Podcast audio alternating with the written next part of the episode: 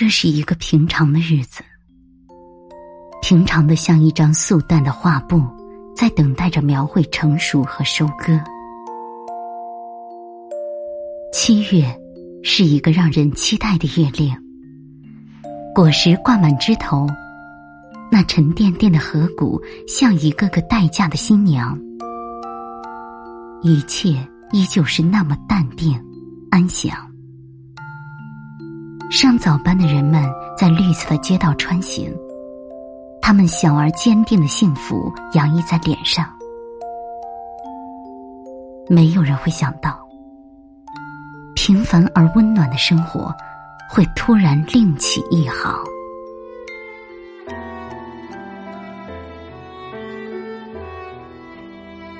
二零二一年七月二十日。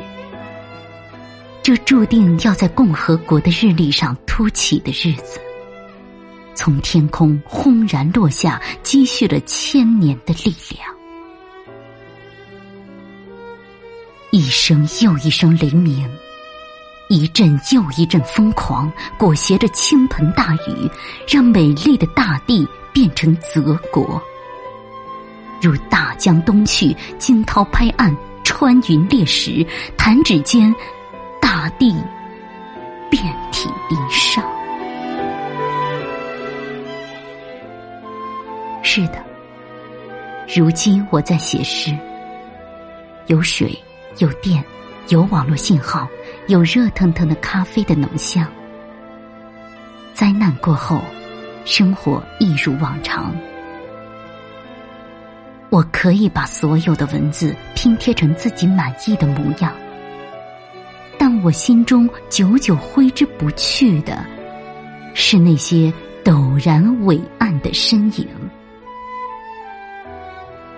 那个饱受我诟病的小马哥，他粗鲁邋遢，平时不拘小节，说话高门大嗓。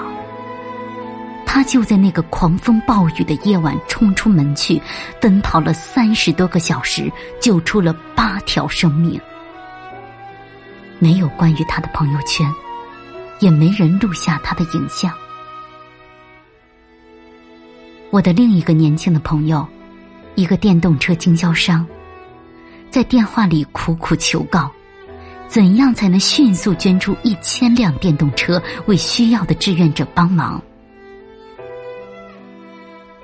我看到了，我们都看到了，宾馆在降价，超市不打烊。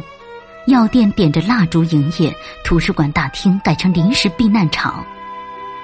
包子铺的老板免费把包子摆在店外。年过七旬的老人为救援人员送来滚烫的热汤。是的，是的，那温暖似乎很微弱，但却绵延不绝，来自四面八方。灾难无情，有情的是千千万万颗爱心所聚集起的澎湃的海洋。是的，英雄只是凡人，他们不会从天而降。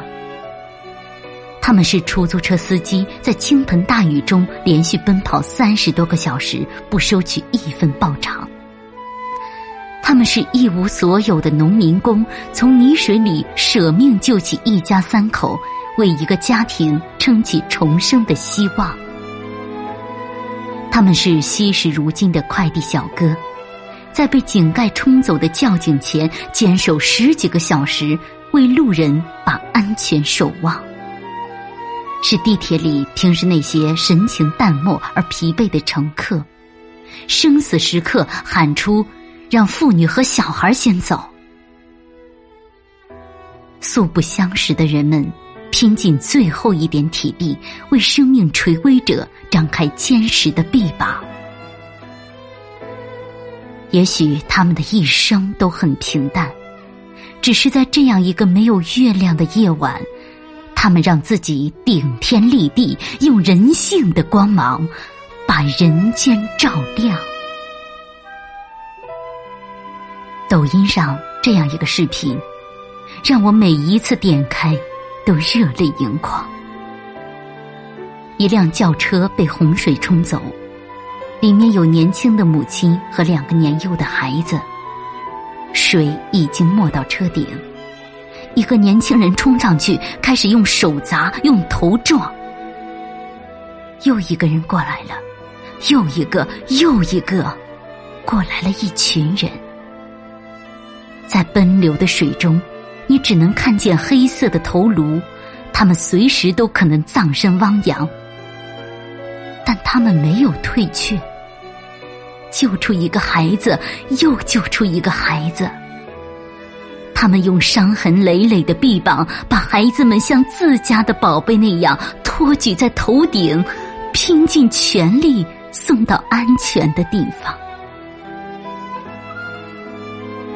这样的故事，要怎样叙说才能具有榜样的力量？不，不需要。我不想说多难才能兴邦。因为这本来就是中原儿女该有的模样。正是这千千万万的平凡人，塑造了我大河南的英雄气象。无论遇到多大的磨难，你们都是最坚实的脊梁。往者已矣，来者可追。等待我们的还有诗和远方。这一刻，虽然创伤还没有完全恢复，但经历过生与死的锤炼，我们的意志坚硬如钢。灾难让我们失去的只是物质，得到的却是英勇不屈、战无不胜的信仰。是的，是的。锦绣河南依然会有青山绿水，会有明净的月光。英雄常去，逝者安息。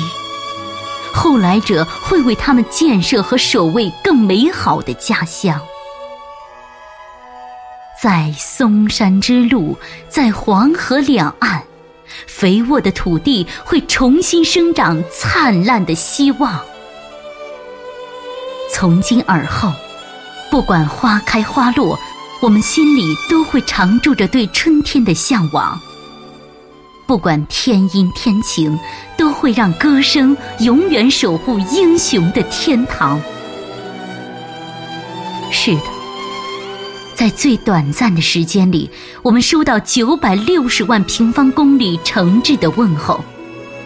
我们要让温暖的祝福到达每一片天空和海洋，让河流归海，山川常绿，人间变成爱与花的海洋。